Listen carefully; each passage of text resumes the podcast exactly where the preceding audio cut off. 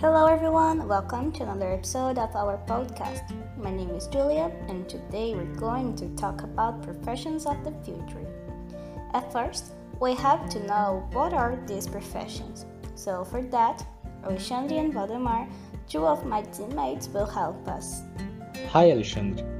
Which professions of the future have you set aside for us? Hi, I'm going to talk about some professions for the future. The first is water manager. At the rate at which society is polluted the planet, it will be very difficult to make living conditions for the fifth years. Therefore, there has been a need to charge process and create a system by which the operation of companies and people's routines cause the last possible impact on the every every moment. In the scenario, there is a leg process trained to the car old these charges. A waste manager is of is one of the main challenges is the contest. It is a multidisciplinary area that's be conducted by engineers. She's chamists on the profession for related sector. In Brazil, ever the late the generated demand of, of for specialists. The National Soil Waste Police, for example, requires the presence of people trained to the manage the treatment of water, sewage, recycling, urban clean the correct, correct dispos, disposal of the different types of waste. Second profession, doctor. Professional who talk care of the population is always been available. For this reason, medicine has always been and and will be a booming career that enjoys social prestige and excellent remuneration. And this is professional is received more and more technology and innovations to increase the accuracy of heights. Third profession in the biotechnology. Biotechnology is another area that, that tends to grow. These professional jobs in the reach and manipulate biological material with a serious object objectives. In some case, the company seeks to improve food quality and productivity in the field. Other times, work is the on the products in the medicine and new alternatives for treating treating illness. There are career opportunity is an industry, laboratory, research center, in the university. Hmm, cool.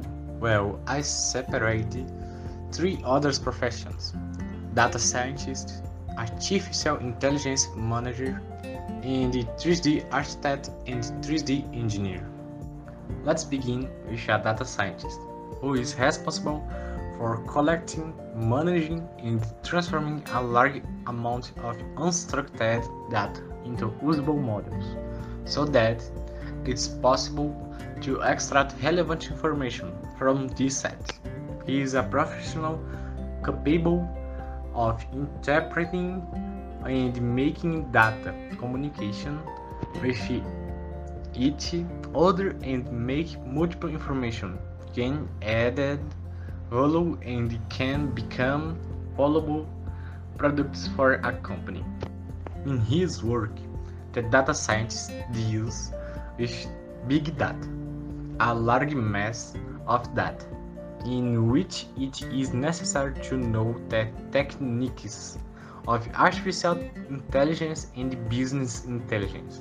Added to these dom domains is the necessary fluency in programming, statistics, and text analysis.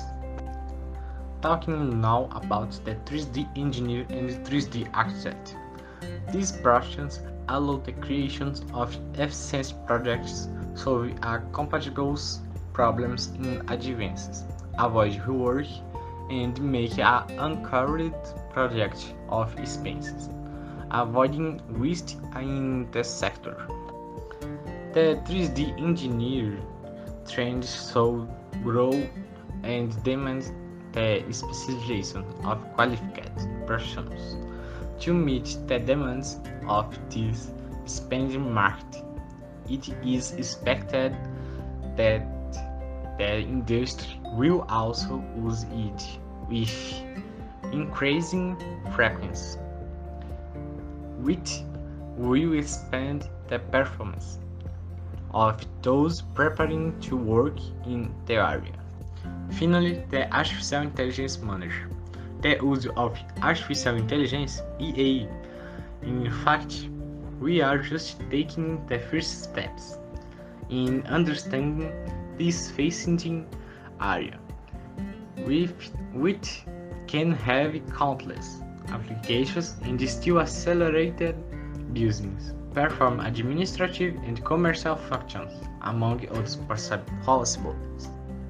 The EA manager needs to understand this concept, well, know how to apply it to platforms, in addition to mastering the principles of machine learning.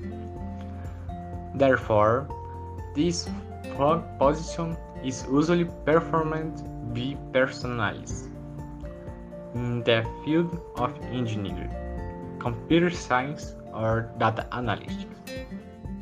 Talking about professions of the future is also assuming that some have ceased. Let's know which professions are already ceased Luiza, can you help us with this? So, today I'm gonna be quoting some of the professions that no longer exist. Let's begin. So, we have the telephone operator, um, the telegraph operator, the encyclopedia sellers, the typists, and the milkman. But why some professions have to end? This situation is usually due to the development of new technologies and the modification of work organization forms. As technology advances, the needs of society change, what caused certain professions to end. Looking back, we can see this perfectly. When we remember professions such as telephone operator or typist, we see that they have been replaced by technology as today everyone has a smartphone or a computer at home. We can consider the fact that in the past, many people took a course because of their parents to take over the family business. This scenario is no longer so common today, which makes the search for professions such as administrator to decrease. But what we have to keep in mind is that sometimes the functions in the labor market are just improved which requires that professions are always looking to expand their skills and knowledge. Therefore, a profession does not always end. It just branches into other areas, increasing the specifications of specializations that someone needs to have. So, guys, that is it for today. We hope that everyone has learned about the professions of the future and that this episode has helped you in some way. So, bye. See you next time.